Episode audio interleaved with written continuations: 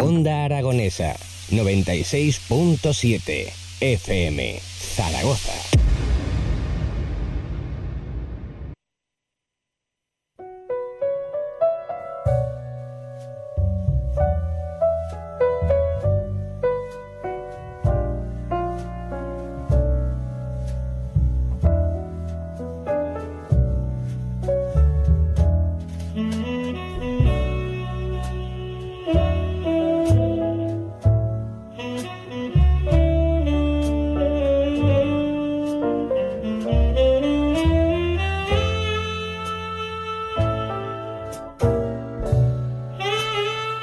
Bienvenidos una noche más al Club Vintage, el club de los juegos selectos, el club de los juegos de 5 estrellas, el club de los astros y donde solo esos astros son dignos de ser nombrados e invitados a esta selecta hora de la radiosfera española desde la 96.7 para el mundo aquí en Onda Aragonesa con Edu Pisa los mandos. Edu, ¿cómo estás? Muy buenas tardes, Tony. Pues, eh, pues esperando a seguir aprendiendo todavía un poquito más. Hoy vamos a aprender de cosas chungas, ¿eh? además. ¿Cosas chungas? Sí, cosas chungas, ¿Pero drogas, mafias, eh, la Nueva ¿por York qué? más oscura de Remedy. Es ¿Se una va a venir historia... la, la policía o algo? No, no. No creo, no creo, no, no, no. Y además es que tenemos un policía como protagonista, que es este Max Payne. O sea que estamos protegidos dentro de lo que cabe. Es una historia de mafiosos italianos y tal, hecha por finlandeses, ¿no? O sea que imagínate un poco por dónde van a ir los tiros, ¿no? En el programa de hoy, y nunca mejor dicho.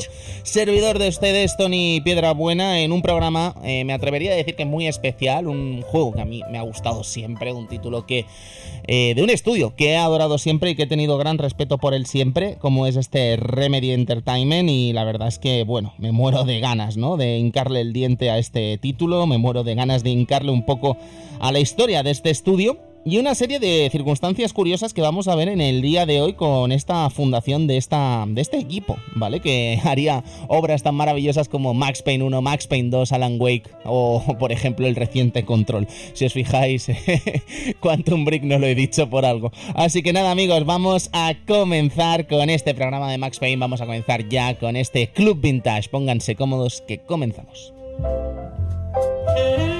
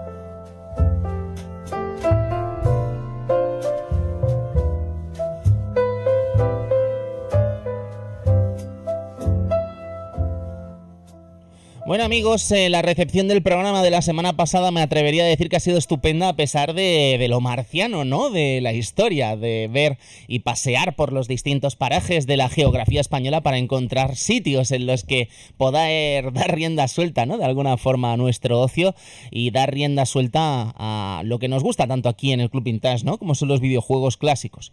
Sin embargo, yo sabía que se iban a quedar cosas en el tintero estaba convencido de ello porque al final son muchos los amigos eh, amantes del videojuego que montan sus negocios y que de alguna forma quieren homenajear a los grandes hitos del pasado, a los grandes hitos de la historia de nuestro hobby. Y me temo que hoy tengo una curiosidad, una especie de pequeño paréntesis antes de empezar con el Max Payne de hoy, eh, con una peluquería abierta aquí en Zaragoza de temática gamer. Se llama Barbería Daniel Style y tenemos a, a su manda más aquí a Daniel eh, Vicente con nosotros. Daniel, bienvenido al Club Vintage, ¿cómo estás? Hola, buenas tardes, Tony. ¿Qué tal? ¿Qué tal estás? Eh, muy bien eh, y alucinado con el concepto. Eh, la verdad es que mm, me encantaría que nos explicases un poco cómo nace esta idea, ¿no? De hacer una barbería mezclada con videojuegos, ¿no? ¿Qué, qué concepto tan curioso. Sí, sí, la verdad que, bueno, yo, yo cuando empecé con el negocio realmente mm, ya tenía algo en mente, porque, mm, eh, claro, cuando empiezas con una barbería, pues eh, dices, hostia, mm, me gusta encontrar y buscar cosas diferentes, digo, va- vamos a montar algo diferente, pero aparte yo eh, siempre he sido coleccionista desde, desde bien niño, Eh, yo empecé con una Game Gear hace muchísimos años, mi hermano con un MSX, por lo tanto esto, todo esto me viene de familia ya. Ya, ya, ya. El, el tema fue que eh, al año, llevo ya seis años con el negocio, pues al año y medio, una cosita así, pues eh, yo creo que como todos nos gustaría tener una recreativa en casa. Y evidentemente en mi casa, pues eh, coleccionando con todo lo que tengo aquí, evidentemente pues no me cabía, no me cabía aquí. Digo, ah, pues se la meto en el negocio y la recreativa y tal.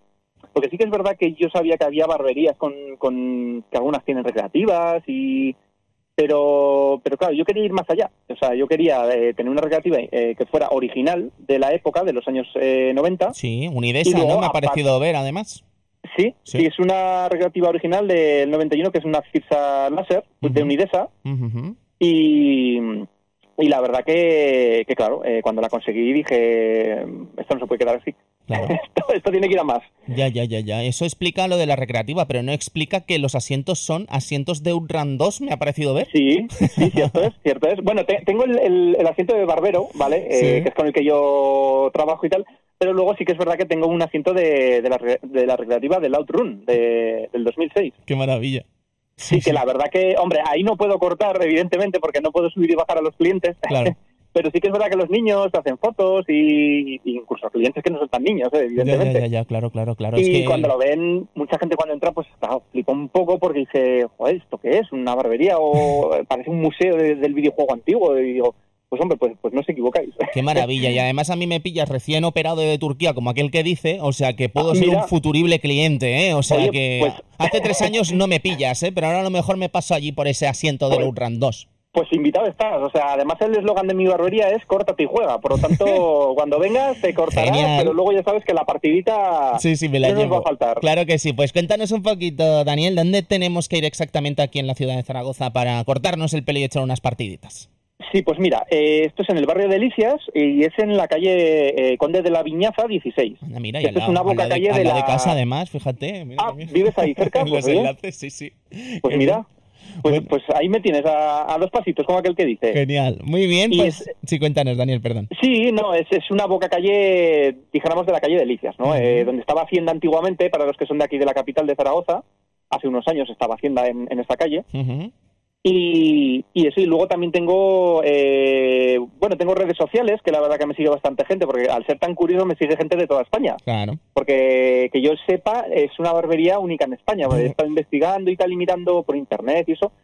Y, y una barbería con un estilo de los 80, 90, de, de- claro, de, este estilo no, no es muy usual. Sí, de los Peaky Entonces, Blinders lo que tú quieras, pero de videojuegos me parece a mí que... Claro, claro. Y luego tengo vinilos, eh, bueno, que tú no sé si serás más o menos de mi quinta, pero tengo vinilos del Game 40, del Ah. programa de los videojuegos que, que Sí, estaban en los 40 hombre, principales el, el buen, de la Gui- el, época. buen, el buen Guillén Caballé, claro que sí, amigo. Eh, Guillén amigo, Caballé, exacto, claro que sí. exacto. Pues tengo el Marcianitis Total, que era el, el single que ponían, tengo colgado en la, Qué en la maravilla. pared junto con el Game Mix. Eso le va a hacer mucha gracia a Guillem, te lo puedo, mucha gracia y mucha Sí. ilusión, te lo puedo garantizar. Pues Daniel, muchísimas gracias por dejarte pa- caer por aquí por el Club Vintage y poner tu sellito. Eh, nada, eh, ya saben, los amigos vintagers cuando se quieran cortar el pelo aquí en Zaragoza, pues qué Eso mejor, es. ¿no? Así Si que quieres nada, que diga las dos redes sociales. Sí, claro, por favor. si me quieren seguir. Pues mira, en Instagram sería eh, barber eh, guion bajo retrogamer, todo junto, guion bajo Dani Style. Y luego tengo el Facebook que es peluquería barbería caballero Dani Style, o sea que más o menos parecido. Fabuloso. Pues muy bien, ya saben los amigos que se pueden dirigir allí. Y lo dicho, Daniel, muchísimas gracias por poner tu sellito hoy aquí en el Club Vintage. Muchas gracias a ti, invitado quedas y tu equipo igual. muchísimas gracias, hasta luego. Venga, hasta luego. Bueno, queríamos eh, hacer este pequeño paréntesis porque nos parecía un negocio tan curioso, ¿no? Que se quedó fuera del programa de la semana pasada que digo, pues mira, oye, vamos a invitarlo y que nos cuente un poquito Daniel, ¿no? Porque, vamos, ya os decía el otro día que también era un poco el objetivo de de dar pie, ¿no? A todos los amigos que quizá no lo están pasando todo lo bien que nos gustaría con la que está cayendo, ¿no? Entonces, sí, bueno, si conseguimos que algún vintager se corte el pelo aquí, pues qué maravilla, ¿no? Para todos. Bien, amigos, vamos a empezar ya con el Club Vintage, vamos a empezar con el acontecimiento del año 2001, 29 de noviembre, malísima noticia, en Los Ángeles fallece George Harrison, eh, probablemente eh, el Beatle más talentoso, me atrevería a decir. Ya sabéis que el mío, mi favorito es Ringo, esto es un debate que daría a pie para muchas cosas, pero George Harrison, en fin, eh, me parece sin duda el más talentoso de, este cuarteto de Liverpool. En música tenemos otra noticia triste, porque yo todo lo que me recuerda a Daft Punk en los últimos meses me recuerda que se han separado y me rompe el corazón no haberlos visto nunca en vivo. Estamos hablando del disco Discovery, con temas que, bueno, en fin, eh, One More Time, Harder, Better, Faster, Stronger, Aerodinámico, Voyager. Además tenía esa colaboración maravillosa con Leiji Matsumoto, el creador de Capitán Harlock, con ese de Interestela 5555. En fin, eh, maravilloso. No dudéis en echar un vistazo, eh, chafardearlo en YouTube porque es una obra maestra. Luego tenemos eh, película del año 2001. Nos vamos a ir a diciembre para hablar del Señor de los Anillos, La Comunidad del Anillo, un hito cinematográfico dirigido por Peter Jackson, con Elijah Wood como principal protagonista y una película que sin duda marcó un antes y un después en la fantasía cinematográfica, llevándose un, vamos, una luz de Oscars a lo largo de los tres años en los que se estuvieron lanzando tanto Las Dos Torres como El Retorno del Rey. La cosecha del año 2000, 2001 yo os recomiendo que os agarréis a algo porque son palabras mayores. Metal Gear Solid 2, Silent Hill 2, eh, ¿os acordáis de Konami? Pues no ha vuelto ni en forma de chapa. Eh, qué maravilla, qué dos titulazos, probablemente dos de los más grandes títulos que hizo la empresa en PlayStation 2, pero le siguen obras como Final Fantasy X, Halo Combat Evolved, Devil May Cry 1 o Sonic Adventure 2 ni falta hace que os diga que todos estos juegos ahora mismo son eh, serios candidatos a estar en el Club Vintage en esta quinta temporada en la que ya sabéis que ha pasado mucho tiempo desde los últimos clubes Vintage y naturalmente hemos abierto un poco el cupo ¿no? de los juegos clásicos. De hecho, ya os adelanto, el programa que vendrá dentro de unas semanas, el que vamos a anunciar hoy, va a ser un clásico de PlayStation 2 que estoy seguro que no mucha gente espera. En fin, hablaremos de ello más tarde. Vámonos con el título de hoy, vámonos con Max Payne, que sonaba así de maravilloso.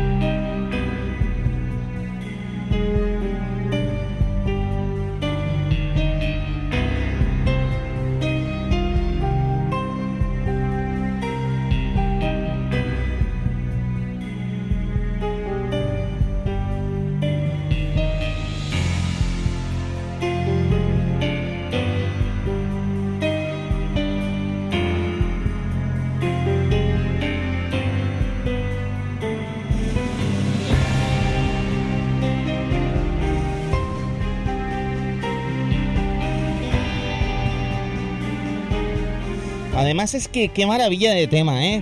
Mm, qué, banda sonora, qué trabajo hizo Remedy para convertir este videojuego en un icono qué maravilla de historia, qué personajes, en fin, eh, creo que además el juego no me atrevería a decir que no ha envejecido bien porque creo que sería injusto para con un videojuego que ha sido tan importante en la acción en tercera persona, pero sí que es verdad que, no sé, quizá cuando lo jugué en su día vi este juego con otros ojos, ¿no? Y ahora todo lo que me ha dado la sensación de la mafia italiana, de los nombres de los distintos personajes, de la propia historia en sí, eh, se ha conjugado en una especie de...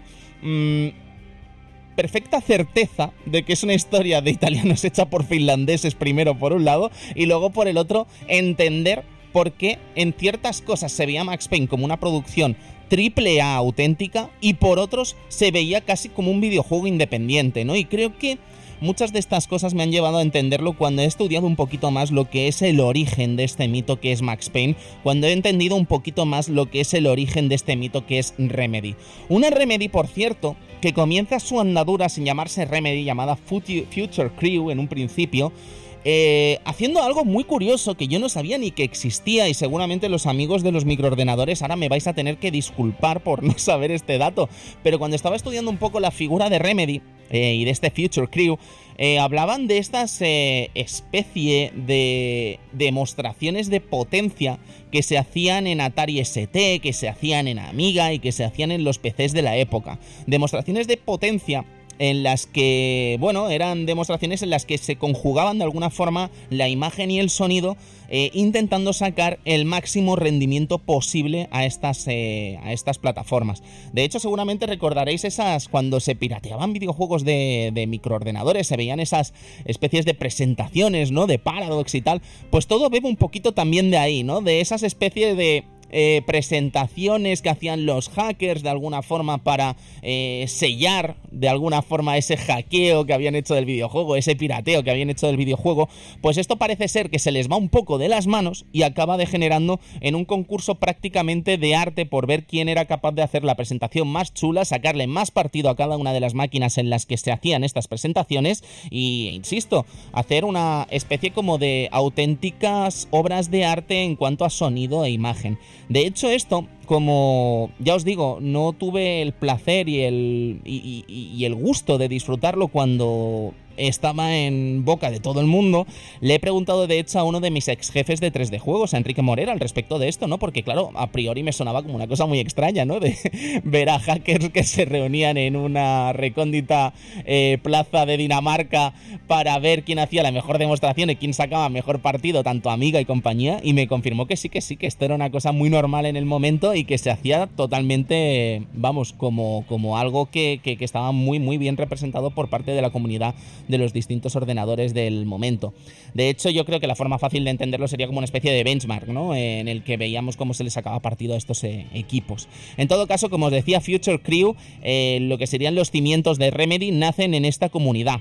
Y de alguna forma, cuando ven que podrían avanzar en la industria del videojuego, como hay otras empresas que están haciendo en Finlandia, que también procedían de, esta escena de demostraciones de Atari ST, de Amiga, PC y compañía, es cuando se deciden a lanzar y a crear su primer videojuego. Un primer videojuego que parece ser que va a ser cancelado, pero de esas cenizas van a hacer un título llamado Death Rally, que seguramente muchos amigos conoceréis porque, bueno, viene firmado por un mítico como es, ni más ni menos, la editora Apogee.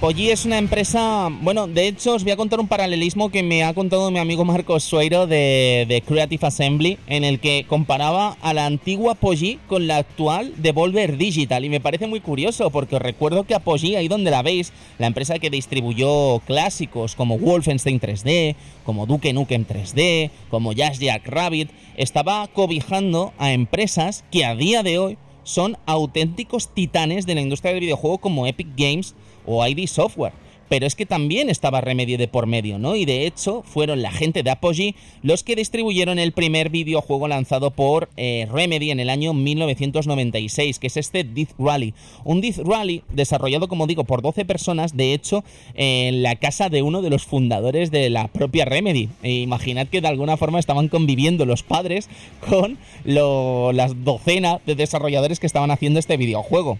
De hecho, parece ser, según confirman en distintas entrevistas y tal, que la propia Remedy entró en contacto con Apogee gracias a Epic Games, ni más ni menos. Una Epic Games que en este momento, pues ya os digo, estaba haciendo cosas como este One Must Fall, seguramente recordaréis. Estaban en los tiempos de antes de Unreal, de hecho.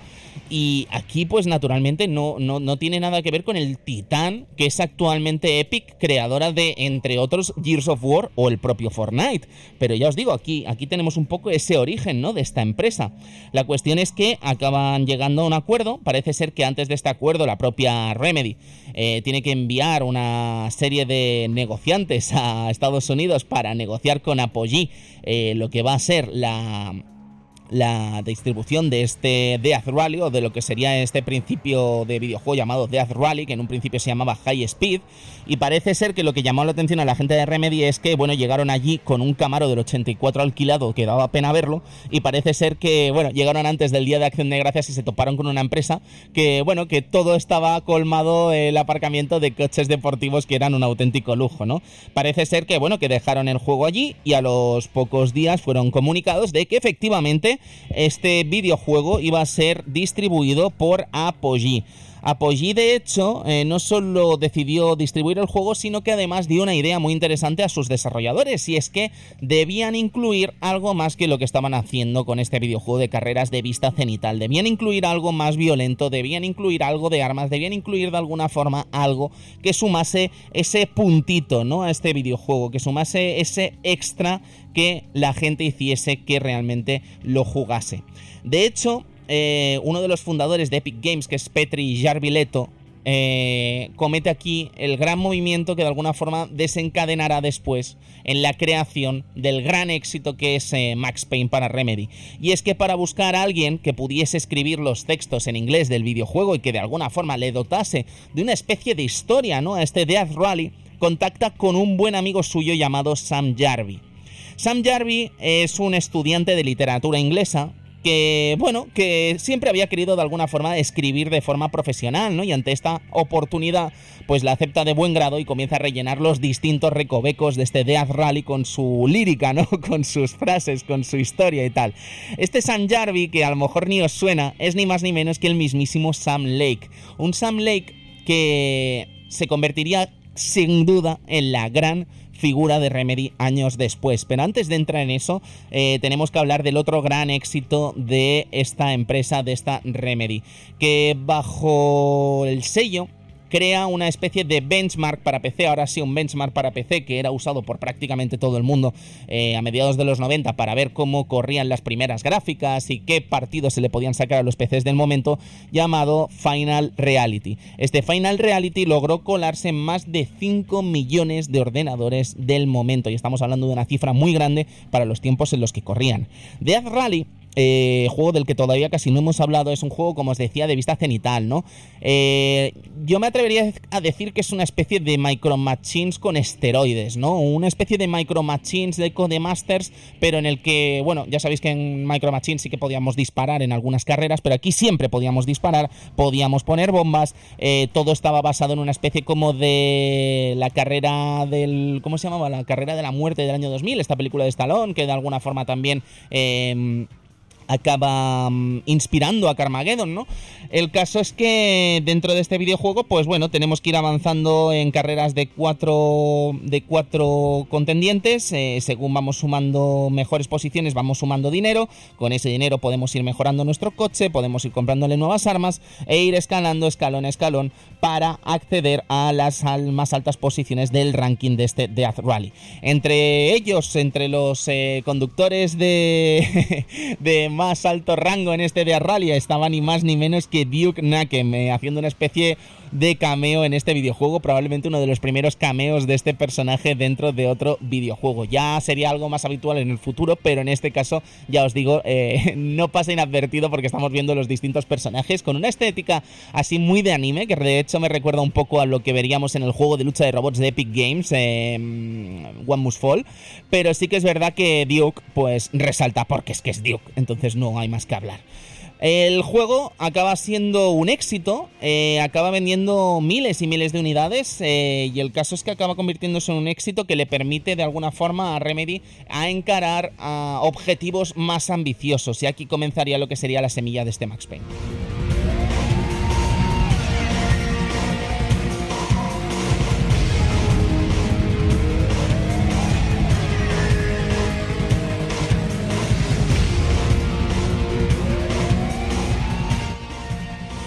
Bueno, Max Payne es un videojuego que ni siquiera nace con este nombre. Parece ser que los primeros proyectos que presentan Remedy a Apogee, eh, que estoy seguro que ya en este momento dejan de llamarse Apogee para llamarse 3D Realms, el caso es que presentan tres proyectos, un juego de carreras, eh, una especie no de continuación de Death Rally, pero sí que continuando la estela de lanzar un nuevo juego en el género en el que de momento Remedy había demostrado ser muy popular habían presentado también un juego de combates en el espacio, un juego de, bueno, de, batallas espaciales. Y luego habían presentado un proyecto llamado Dark Justice, que aquí sí que sería esta semilla de lo que iba a ser Max Payne. Esto iba a ser un juego de acción futurista en un futuro no muy lejano, de vista cenital y con una guerra de drogas como principal reclamo para su historia. Algo que sí que rescatarían después para este videojuego. De hecho, empezarían a trabajar 10 personas en el proyecto con un presupuesto muy limitado y con Sam Lake, eh, este Sam Jarvie que hablábamos antes, ya muy inmiscuido en este videojuego. De hecho, em, es el propio Sam Lake el que sugiere de alguna forma que se cambien un poco los fueros de este, de este videojuego, ¿no? Con la ayuda también de 3D Realms, que insiste en a sus desarrolladores eh, como editor que les interesaría de alguna forma cambiar algunas cosas de este proyecto llamado Dark Justice. El primero es que necesitan un protagonista muy, muy eh, carismático como habría sido el propio Duke Nukem en el caso de los personajes de, de, Remedy, perdón, de 3D Realms, o como personajes que en ese momento estaban triunfando en el mundo del videojuego, ¿no? Eh, se me viene a la cabeza, por ejemplo, Tomb Raider. La cuestión, eh, Lara Croft en Tomb Raider, quiero decir. La cuestión es que además la propia 3D Realms es la que insta a Remedy a dar el salto a las tres dimensiones. Y es aquí donde eh, comienza de nuevo el proyecto para este equipo. Este equipo decide cambiar el nombre de Dick Justice para. Ay, perdón, decide cambiar el nombre del videojuego de mm, Dark Justice a Dick Justice, ¿no? Con esa intención de llamar al protagonista como el nombre del propio juego pero no les acaba de gustar y tiran por otro título llamado Max Hit. Un Max Hit que de hecho les gusta tanto, eh, máxima calor, les gusta tanto que hasta llegan a pagar el precio de, de, la, de lo que sería el registro del nombre. Pero acaban dando con otro nombre aún mejor y es el de Max Payne. Max Payne, un videojuego que empezaría su desarrollo en las tres dimensiones como un videojuego de acción en el que se llevaría la acción, además ya no al futuro lejano, sino al año 2001. En este momento seguramente no se sabía exactamente qué año iba a ser, pero sí se sabía que iba a ser un videojuego en tiempo presente. E iba a llevar la acción no a un futuro distópico, sino a la ciudad de Nueva York, una Nueva York que sería muy oscura y que de alguna forma presentaría ese concepto, ¿no? Del noir York, no esa negra York, esa especie de, eh, de mezcla entre lo que sería el cine negro, lo que sería el cine el thriller policiaco, lo que serían las mafias italianas y como en un principio habían pensado con este Dark Justice, eh, la guerra entre cárteles de drogas, eh, en este caso con ese Valkyr que sería uno de los grandes protagonistas del videojuego.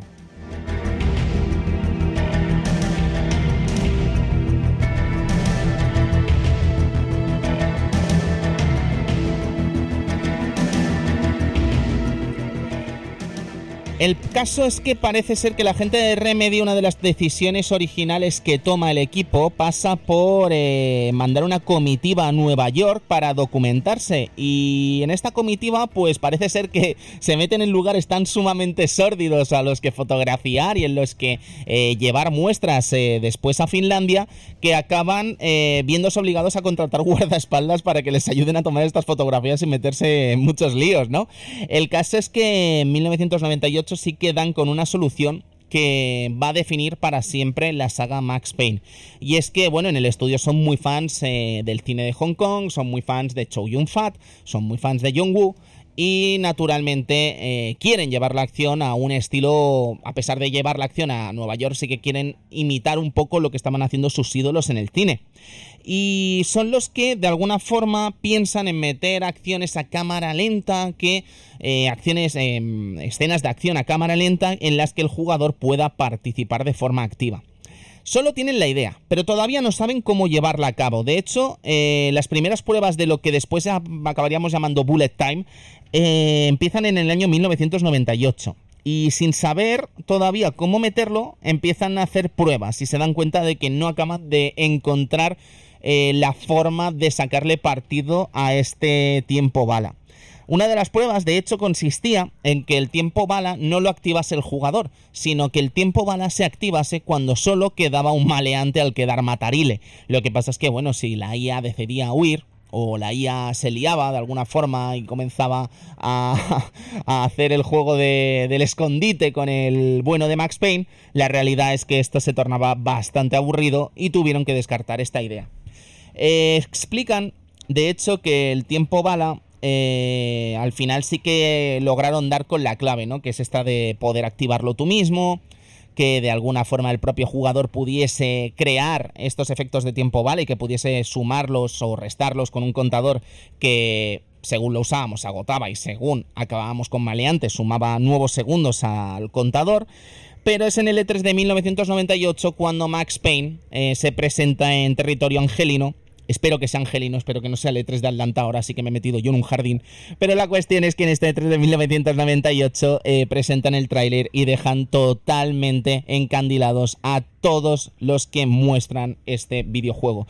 Decir que, bueno, eh, hay resquicios de lo que serían las primeras visiones de, Max Payne, eh, quizá pensando más en ese entorno futurista, con algunos personajes caricaturescos en este tráiler del E3 de 1998. Hay una escena de un tío fumando con una iluminación en la propia cara cada vez que da una bocada, una bocanada, y la verdad es que es muy, muy, muy espectacular. Pero aquí ya estamos viendo un poco las cosas que de alguna forma definirían el final del proyecto que es Max Payne. Estamos hablando, insisto, en el año 1998. Parece ser que el juego gusta tanto que despierta la, curiosidad ¿no? de muchos editores y despierta la curiosidad de mucha gente de la industria. Remedy, a pesar de ser un estudio que es prácticamente novato dentro de la historia de industria del videojuego en estos años, sí que es verdad que cuando se sienta pues muestra una chulería digna del mismo Max Payne, ¿no? Eh, cuando le preguntan por la fecha de lanzamiento del juego y los propios editores de, de, de, de Remedy les dicen estará cuando esté listo y con eso se quedan, ¿no?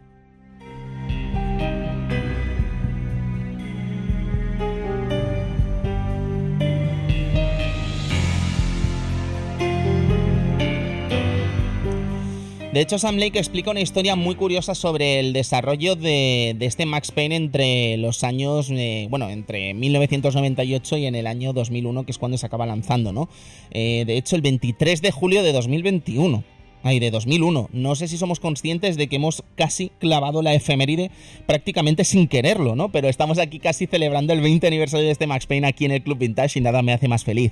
El caso es que explica que durante el desarrollo del videojuego sí que es verdad que la tecnología del PC cambió muchísimo en cuestión de poco tiempo, ¿no? Y lo que en un año parecía normal, al siguiente estaba totalmente obsoleto. Y parece ser que el propio Sam Lake propuso a los desarrolladores que para dar de alguna forma una visión más realista a este videojuego, en lugar de pintar a mano lo que serían las texturas del videojuego, se usasen parte del material que habían obtenido en las, eh, los viajes a Nueva York y se usasen caras reales para ilustrar a los personajes de este Max Payne. Pues bueno, resulta que lo que explica Sam Lake es que a los desarrolladores no les pareció hacer demasiada gracia esto, porque para los desarrolladores de Remedy en este momento, para ellos era esto hacer trampa y ellos creían que debían ser fieles al arte del desarrollo del videojuego y crear a mano todas estas texturas, ¿no? Para que realmente se viese ese trabajo. Y la verdad es que me parece sorprendente porque dices, jolín, eh, no sé, se va a ver mucho mejor naturalmente y luego vamos a tener em, imágenes icónicas, ¿no? Como esa cara de Max Payne que de alguna forma se ha convertido casi en un icono del videojuego. Diréis, em, no entiendo porque un videojuego que parece ser tan importante o que ya parecía ser tan importante casi a tres años vistas de su desarrollo, de su lanzamiento, acaba teniendo estas cosas tan raras, ¿no? Con esas caras, con esa forma de narrar la historia mediante una novela gráfica. Pero es que en una entrevista de Remedy eh, relacionan que, primero, para contar esta historia que querían contar con Max Payne, tenían que tirar de escenas cinematográficas que en este momento, la verdad, no eran tan fáciles de hacer como serían ahora. De hecho, eh, estas escenas cinematográficas del año 1998, durante el desarrollo de este videojuego, quiero decir, eh, pensad que, bueno, no ilustraban tanto como podrían ilustrar en el año 2001, ¿no? Estamos hablando que en el año 2001 eh, teníamos cosas como Metal Gear Solid 2, teníamos cosas como Final Fantasy X o Devil May Cry, ¿no? Pero mientras se estaba desarrollando este Max Payne, la realidad era la siguiente, era difícil de alguna forma hacer un resultado óptimo con un videojuego que en realidad no tenía un presupuesto tan tan grande. Entonces lo que deciden es hacer una historia mediante novela gráfica con distintas fotografías a distintos desarrolladores de la propia Remedy y familiares de la propia Remedy para crear esta historia. Y creo que en realidad acaban dándole un toque muy muy especial a este Max Payne. Un toque que de hecho se va a, eh, que se va a respetar en Max Payne 2 y diré más, la propia Rockstar respeta en Max Payne 3, o sea que crean prácticamente una imagen de marca con estas, eh, estas, este estilo de videojuego como narrado, como una novela gráfica.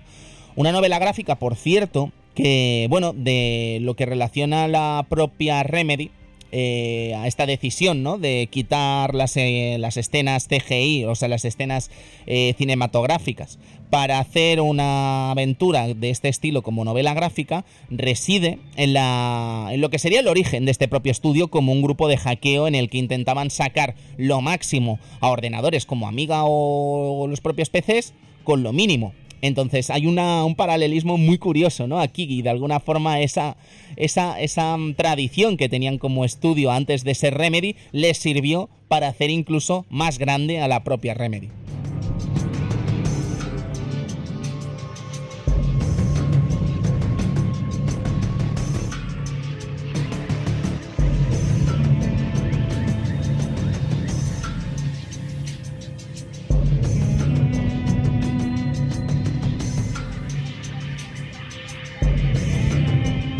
Bueno, va a ser hora de hablar del videojuego, va a ser hora de hablar de Max Payne, eh, un policía que llega a su casa después de una jornada de trabajo y se encuentra a su mujer y a su hija recién nacida muertas, eh, asesinadas por unos yonkis de una nueva droga que está causando estragos en la ciudad de Nueva York, el Valkyr.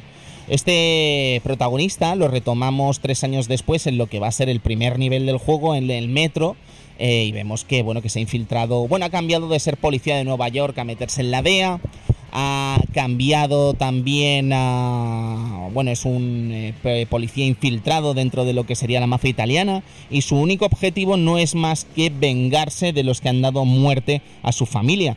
Este policía, este Max Payne, eh, se verá involucrado además en una cita con un compañero de un compañero policía eh, se verá enfrascado en una trama en la que resultará que hay más involucrados más allá que la propia mafia italiana. También hay empresas eh, con gran poder en la ciudad de Nueva York, hay una especie de Illuminatis también metidos de por medio y todo esto se desarrollará mientras Max Payne se convierte en enemigo público número uno de Nueva York al ser eh, relacionado con el asesinato de un policía y naturalmente ser relacionado con los asesinatos que están viéndose entre la mafia. Uno sí que tiene culpa, el otro no la tiene. La cuestión es que tendremos que perseguir, eh, seguir al bueno de Max eh, durante los tres días, que parece, o tres noches, mejor dicho, que dura este videojuego, para desentrañar todos los secretos que hay tras Valkyr y tras esta batalla que hay en, el, en los bajos fondos de esta Nueva York.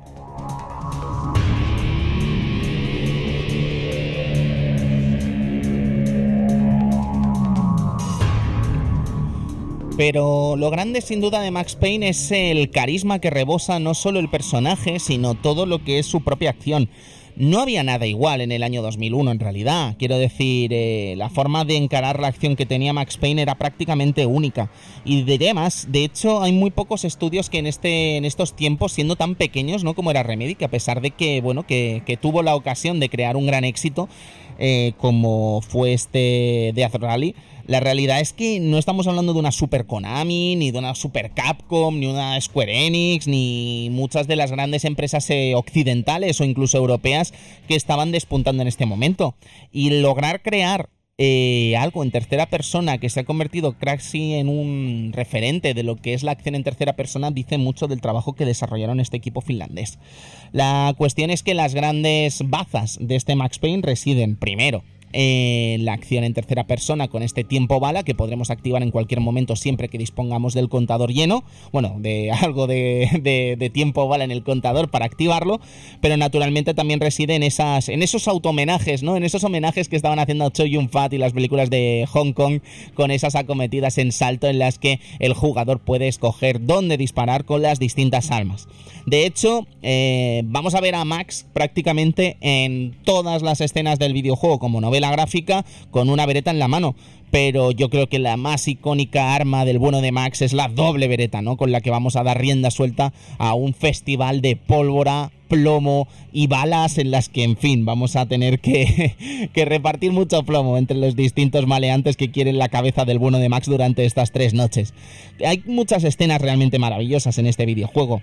De hecho, eh, ya lo que sería. Yo, yo siempre recuerdo que al final algo que me ha llamado mucho la atención siempre en videojuegos de este estilo es que las pantallas de discoteca suelen ser una maravilla, ¿vale? Siempre recuerdo el caso de, de DMC, por ejemplo, ¿no? El Devil May de Ninja Theory, que para mí el mejor nivel que tiene sin duda es el de la discoteca. Pero creo que todo eso evoca un poco a lo que fue Max Payne 1 y Max Payne 2 con sus niveles en el Ragnarok. Eh, una especie de discoteca que en realidad sirve de especie de, de, tapadera para un rito satánico dirigido por uno de los principales maleantes de la mafia italiana, un tal Jack Lupino. De hecho, antes, al principio del programa, os hablaba de, de, lo extraños que eran algunos nombres, ¿no? De cómo de alguna forma, quizá yo no le prestaba mucha atención en su día, pero ahora los ves estos nombres y dices, ostras, parece hechos por gente que, bueno, que no tiene mucha idea de Italia y en fin han tirado un poco del tópico, ¿no? Nombres como eso, Jack Lupino, nombres como Frankie Niagara, eh, nombres como los Puccinello, los hermanos, ¿cómo se llamaban? Los hermanos Finito, ¿sabes? Quiero decir, es como, mm, no sé, la verdad es que, bueno, me gustaría ver la contrapartida italiana con los finlandeses, ¿no? Seguramente nos reiríamos. La cuestión es que estábamos hablando de, ese, de esa Ragnarok con Jack Lupino, pero no quiero olvidarme de secciones eh, impresionantes como el momento en el que se incendia un bar y tenemos que huir con Max eh, a, toda prisa mientras se va incendiando todo a nuestras espaldas. Es una escena realmente maravillosa en la que la acción se conjuga con una especie como de tiempo de time attack en la que, bueno, eh, si nos despistamos o no damos con las salidas buenas, acabamos dando matarila al bueno de Max en medio de las llamas. De hecho, decir que Max es de todo menos un gran superhéroe. Quiero decir, Max eh, a la mínima que le dé peguen un escopetazo va a morir. A la mínima que una granada le explote cerca va a morir. Y creo que gran parte del mérito de este videojuego reside precisamente en que Max no es precisamente un superhombre. Vamos a tener que tener mucho cuidado, vamos a tener que tener que pensar muchas de las acciones que tomemos y vamos a tener que cuidar mucho nuestro arsenal. Un arsenal salpicado precisamente por eso, ¿no? Por veretas, desert eagles, escopetas de todo tipo, eh, rifles francotiradores que cuando dan en el tienen una maravillosa, un maravilloso efecto en el que la cámara sigue a la bala. Que, bueno, en fin, es que en este momento del año 2001 es una auténtica locura y yo creo que muy pocos estudios estaban haciendo algo así tan bueno, tan bueno en el, en el, en el territorio del PC de momento. La cuestión es que también querría descatar eh, las pesadillas de Valkyr, porque en algunos momentos de este videojuego el, pobre, el, pobre, el pobre Max se va a ver eh, involucrado y va a verse consumido ¿no? por las desgracias del Valkyr. Y en estas desgracias, estas pesadillas que vamos a vivir, vamos a retomar o vamos a reencontrarnos un poco con el drama de Max, su mujer y su hija. Creo que de hecho eh, si nos paramos a analizar lo que es el videojuego, lo que es este Max Payne, creo mm, que, tiene cosas muy adelantadas a su época, ¿no? Porque esa escena original del principio del juego en la que vemos a, a, la niña muerta, envuelta en una sábana ensangrentada, en una cona tirada, antes de ver a nuestra mujer fallecida al cruzar el siguiente umbral, a mí me pareció algo absolutamente rompedor en su momento, ¿sabes? Y creo que muy pocas empresas y muy pocos desarrolladores se atrevían a ser tan tan crudos, ¿no? Con, la historia. Y creo que sí que es verdad que Sam Lake y compañía sí que se atrevieron y mostraron algo totalmente único. De hecho, eh, al principio del juego, cuando nos vamos a encontrar con nuestro compañero policía antes de que le den matarile, ¿no? Y empiece un poco lo que sería la, la gran guerra y la gran huida de Max Payne por las calles de Nueva York durante esas tres noches, ah, hay una escena que evoca muchísimo a Matrix. Fijaos que no he nombrado todavía a Matrix eh, a lo largo de este programa, pero evoca muchísimo a Matrix cuando explotamos una puerta con dinamita y la, puerta sale disparada prácticamente como en la escena del ascensor de Matrix, ¿no? Eh, cuando explota el ascensor. eh, adelantado a su época, sin duda. Además es que no había ningún videojuego que estuviese haciendo esto en este momento, o al menos que lo hiciese tan bien, o que conjugase también la acción con esta espectacularidad cinematográfica que caracterizó a Max Payne. Eh, querría destacar también eso, eh, ese, toque que tiene un poco este Max Payne con la mitología nórdica, ¿no? Porque ya me habéis escuchado, hemos hablado de la droga Valkyr, hemos hablado del proyecto Valkyria, hemos hablado de la discoteca Ragnarok, no hemos hablado del edificio Asgard, que es donde se reúnen esta, esta especie de personajes, estos personajes que parecen una especie como de Illuminatis, ¿no? Aquí llamados el Círculo Interno, dirigidos por un misterioso Alfred Gooden, con muchos intereses en esta batalla de Max Payne. Pero luego también tenemos eh, personajes entrañables como Vladimir, de la mafia rusa, con una frase maravillosa. Hay muchas frases buenas en este Max Payne. Una de ellas era de este de Vladimir, ¿no? Que decía, a ver, Vladimir es de los malos, pero como tiene honor, la le pone casi de la parte de los buenos, aunque aquí en realidad no hay ningún bueno. Pero yo creo que hay otras frases míticas de este Max Payne que se clavan, ¿no? Como cuchillos dentro de los jugadores. En el país de los ciegos, el tuerto es el rey el miedo da alas a los hombres, que yo creo que es un, el eslogan prácticamente de, de este videojuego. O uno que me ha gustado mucho en este reencuentro que he tenido con Max Payne cuando dice Nueva York brillaba como diamantes sobre terciopelo negro. Maravilloso, ¿no? ¿Y qué sería de estas frases naturalmente si no hubiesen estado narradas por Juan Carlos Lozano aquí en España, ¿no? El caso es que en Estados Unidos contábamos con la voz de James McCaffrey, James McCaffrey, que después prestaría también la voz, a, la voz y la imagen al propio Max Payne en el futuro. Pero sí que es verdad que Juan Carlos Lozano, sin hacer el doblaje de su vida, porque no lo es en absoluto, sí que logran firmar entre todos un doblaje que a día de hoy es mítico, ¿no? Este Max Payne tiene un doblaje sencillamente mítico, ¿no? Con los distintos personajes como estábamos hablando, eh, Mona Sachs, que va a ser importantísima en Max Payne 2, o su hermana Lisa Punchinello, que es la, jefa, ¿no? La, esposa del cártel italiano, de esta mafia italiana, que, que en fin, eh, gran historia, gran historia la que tenemos aquí, aunque casi casi que no os la quiero ni contar demasiado, por si hay amigos que todavía están dispuestos a disfrutar de este videojuego en los tiempos que corren, ¿no? Por eso no quiero hablar mucho de la bruja y de Nicole Horn, pero sí que os quiero decir que esta Nicole Horn, eh, su imagen está hecha a partir de Tula Jarvi que es la madre del propio Sam Lake. Como os decía, de alguna forma eh, no tenían presupuesto para contratar actores, por lo, por lo tanto tenían que tirar un poco de lo que tenían, ¿no? Eh, muchos de los desarrolladores eh, salen en la propia novela gráfica. De hecho, como decíamos, ¿no? Nicole Horn es la madre de Sam Jarvie, de Sam Lake pero también Frankie Niagara, que es el que muele a palos a Sam en la silla con un bate, es el padre de Sam Lake. Luego, uno de sus hermanos es uno de los hermanos Finito, que también tiene una de las grandes frases de este videojuego, ¿no? Esa de Máximo Pino, Máximo Pepino, ¿no? Que, creo que en el doblaje castellano le da mucha, mucha gracia, ¿no? Comparado con lo que dicen en, en inglés. Y el caso es eso, que creo que es un videojuego absolutamente brillante, que, que el tiempo ha respetado dentro de lo que cabe. Creo que mm, no vamos a encontrar coberturas, naturalmente, no vamos a encontrar muchas de las cosas que hoy son habituales, pero creo que dentro de este género de la tercera persona, de la acción en tercera persona, muchas de estas cosas habituales que vemos hoy nacen precisamente aquí en Max Payne y ese es su gran mérito.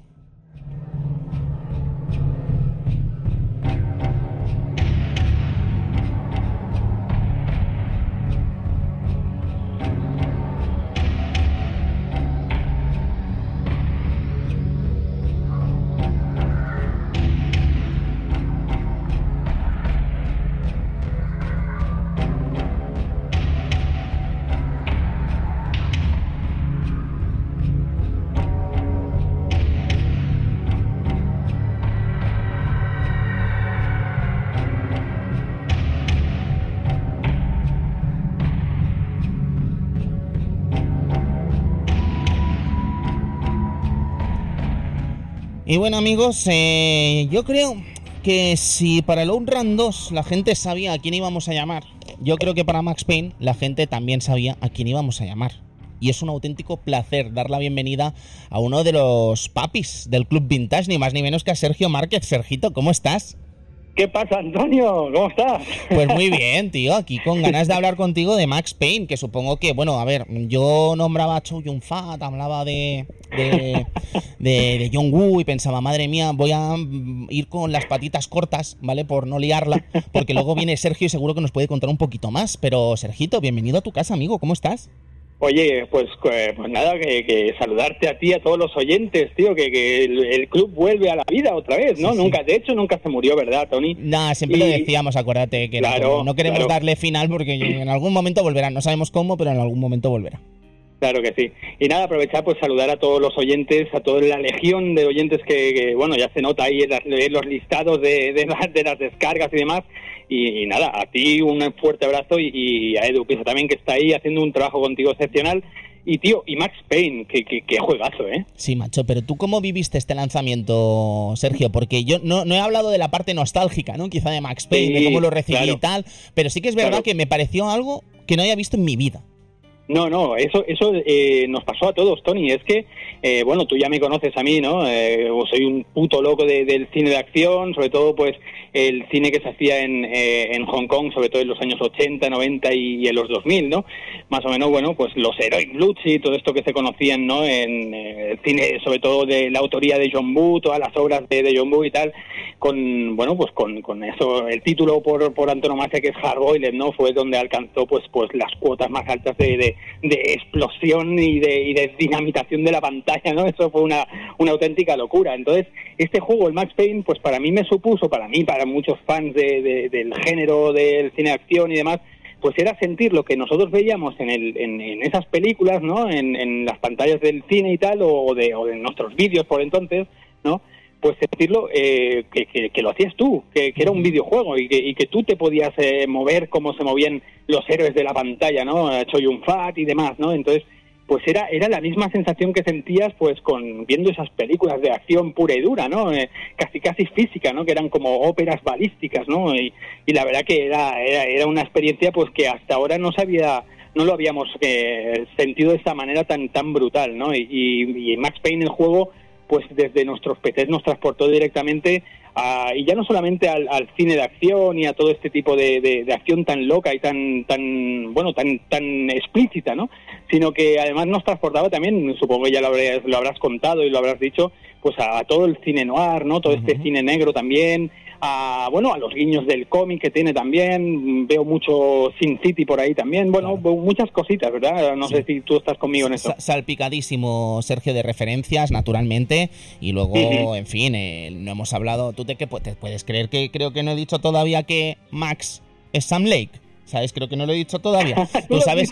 No, no lo- y además, oh, te voy a contar una cosa, Sergio. De las veces que he tenido el placer de estar con Sam Lake en ferias y Sí. tal, la gente Sí, sí. no para de pedirle que ponga la cara de Max. Y sabes lo mejor, que no deja de hacerlo. ¿Sabes? Te quiero decir, es un tío que está perfectamente orgulloso de su propia cara de, de, de, de- estreñido, ¿no? Es una ma- maravilla. Y, y ya te digo, yo creo que Sam Lake es una de las personas más maravillosas de la industria, de las personas más amables y que siempre, siempre, siempre te da algo interesante en cada una de las entrevistas que concede.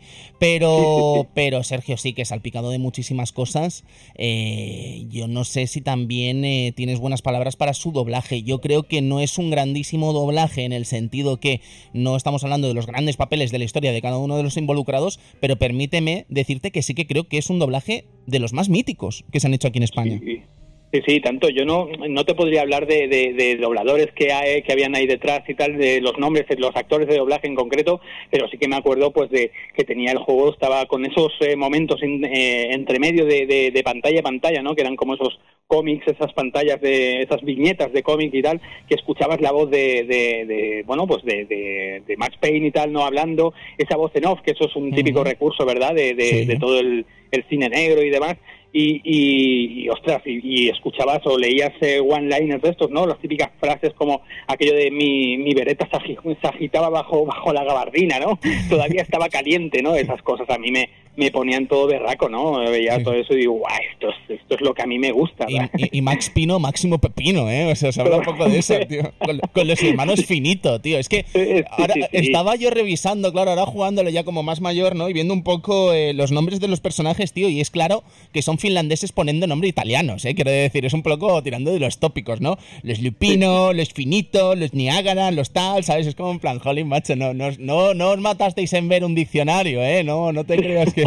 No mirasteis apellidos, ¿no? ¿Eh? Tirasteis un Sí, poco de lo era- típico. era, era una, una locura y bueno, y, y supongo que ya habrás hablado de, de la implementación de ese bullet time, ¿no? Claro, claro, Que- claro. que- Es, es la parte diferenciadora, yo creo, de todo el juego, Sergio. Y hemos Sí. eh, investigado y hemos estado buscando y resulta que, créete, que no sabían no- cómo meterlo en un principio, ¿sabes? Y yo creo que a pesar de los problemas que tuvieron para meter este, me- este recurso, eh, es clave. Y lo ha copiado tanta gente, Sergio, que algo tuvieron que hacer bien. Sí, sí, sí, tanto, bueno, en, aquel tiempo, en aquel tiempo yo me acuerdo que, bueno, años más tarde ya salieron salieron varios varios juegos, eh, me acuerdo que el Wet, por ejemplo, o incluso esa segunda parte eh, oficial de la película que yo comentaba al principio de John Boo, ¿no? Aquel Stranghold, ¿vale? Que Ah, salió sí, pues sí. eh, que salió creo que seis años más tarde y, y el y el juego pues ya bueno era era era es curioso Tony porque el mismo Max Payne que había salido creo de fecha 2001 creo que era Sí. Eh, pues eh, era más eh, un homenaje ahora era más película de John Boo que el mismo Stranghold que estaba el mismo John Boo detrás del, co- del, del proyecto no y, la verdad que bueno esto eso eso del, eh, eh, bueno del ballet time tío esto fue es lo que tú dices no Eh, marcó la diferencia de lo que era un juego de, de acción además tan bien implementado y que te daba tan eh, bueno tantas posibilidades a la hora de, de hacer un tiroteo no y es que era la recreación de un tiroteo puro y duro no Total. y, y lo, lo creo yo creo que lo hicieron de una manera súper bien además me gusta como creo que dicen un guiño en el juego dicen un guiño bueno con frases de estas de- del doblaje así tan tan poderoso que tiene el juego que, que te hace pues como una explicación casi casi lógica o, o onírica de lo que viene siendo el, el bullet time no sé si lo recuerdas Sí, lo del tiempo relativo, ¿no? Detrás de... exacto Qué exacto, maravilla, sí, qué sí. maravilla. eso eso es ¿Cómo, impresionante cómo era la frase, Sergio? ¿Te acuerdas? El tiempo Eh, bien- relativo bien- detrás de la mirilla de una pistola o algo de una así. pistola. Qué exacto, maravilla, exacto. qué maravilla. Sí, Dios, dice, en ese momento, dice, en ese momento corre toda tu vida en un momento, ¿no? Buah, tío, es, que Qué es maravilla. impresionante, Qué tío. maravilla. Sergio, nos tenemos que marchar eh, y estoy particularmente orgulloso de no haber nombrado todavía la película, ¿vale? O sea que la única recomendación que vamos a hacer es que no veáis la película de Max Payne, no perdáis el tiempo, no os hagáis ese daño, ¿vale? No os engañéis con el tráiler. Eh, Yo no, yo- no la iba a nombrar, no la iba a Eh, el tráiler es maravilloso, pero luego, jolín, yo creo que cuando, no, he sufrido una catarsis igual en un cine de decir, pero ¿por qué? Si era muy Sí, fácil. sí, Era, muy era, fácil. era, era muy rara, era muy rara. Sí, sí. Bueno, Sergio, cuéntanos con qué estás metido. Yo en qué estoy metido, pues eh, nada, pues yo sigo con mis podcasts y mis cosillas, esto que hago aquí desde, desde casa, que bueno, pues no sé si los oyentes habituales pues lo saben, yo ya me mudé, estoy viviendo ahora en, en el sur de España, me he ido nada más ni nada menos a, a Málaga Anda. y desde aquí, desde pues me he montado una oficinilla ahí de 50 centímetros cuadrados, vamos, encima de la mesa y, y estoy pues con mis podcasts de cine de acción, el Balas y Katanas podcast y, y con el Point and Click podcast de aventuras gráficas también, estoy ahí dando caña. Sí, de, de hecho, Y- yo, yo bueno, balas y katanas, o sea, es eh, perfecto para el programa de hoy. Y Point and, Click, Mm. eh, Point and Click Podcast, os recomendaría que fueseis allí, porque si esperáis eh, aventuras gráficas en la nueva era del Club Vintage, yo os digo que, chicos, no estoy a la altura. O sea, iros con Sergio, que lo va a hacer mil millones de veces mejor. O sea, el gran programa, siempre recuerdo el programa de Loom, Sergio, le tengo mucho cariño a ese programa, ¿sabes? Hombre, Lum, sí, sí, sí, tanto. La Le verdad tengo que. mucho eh, cariño a ese programa, o sea que recomendadísimos amigos ese sellito de Sergio Vintage en ese Point and Click podcast, no dudéis en echarle un vistazo que es maravilloso. Sí, sí. Bueno, Bueno, o sea, la verdad que sí. la verdad que Loom, eh, Cristian hizo hizo mucha parte del trabajo, eh. Sí. Eh, Cristian hizo ahí un trabajazo impresionante y entre todos, ¿verdad? Pues sacamos un programazo. Yo creo que estuvo muy Sí, bien. tío. estuvo muy bien, tío. ¿Sabes lo que me dijeron del último programa de Outrun 2? Que fue una pena no invitar a Cristian, tío. ¿Sabes por qué? ¿Por? Porque nos perdimos la oportunidad de escucharle decir. Felali. Sergio, muchísimas gracias por dejar tu sellito aquí en el Club Vintage en tu casa, ya lo sabes, ¿vale? A ti, Tony, muchas gracias y un saludo a todos los oyentes. Amigos, gracias.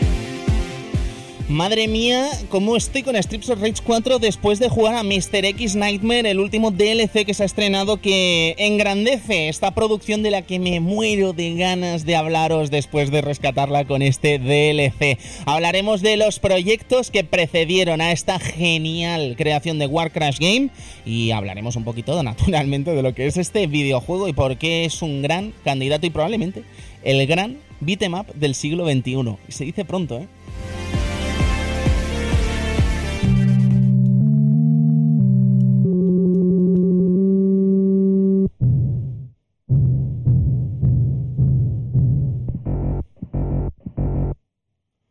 Donkey Kong, eh, historia del videojuego con Shigeru Miyamoto, con Gunpei Yokoi y en fin, una revisión de uno de los videojuegos más antiguos que hemos analizado sin duda aquí en el Club Vintage para hacer un giro eh, pirueta en tirabuzón e irnos al siguiente juego que vendrá dentro de unas semanas de, yo creo que ya para septiembre y con la liga comenzada.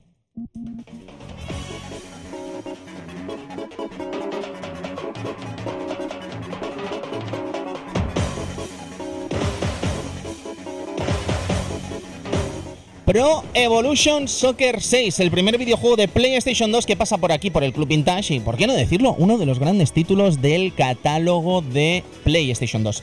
Edu, nos vamos a marchar. Nos tenemos que ir marchando. Pues ya está, Bien, pues, las horarias. pues vamos a dejarlo con este pedazo de tema además. Así que nada, nos vemos amigos vintagers, gracias por estar aquí en este Club Vintage. Nos vemos prontito en el siguiente programa con ese Strips of Rage 4.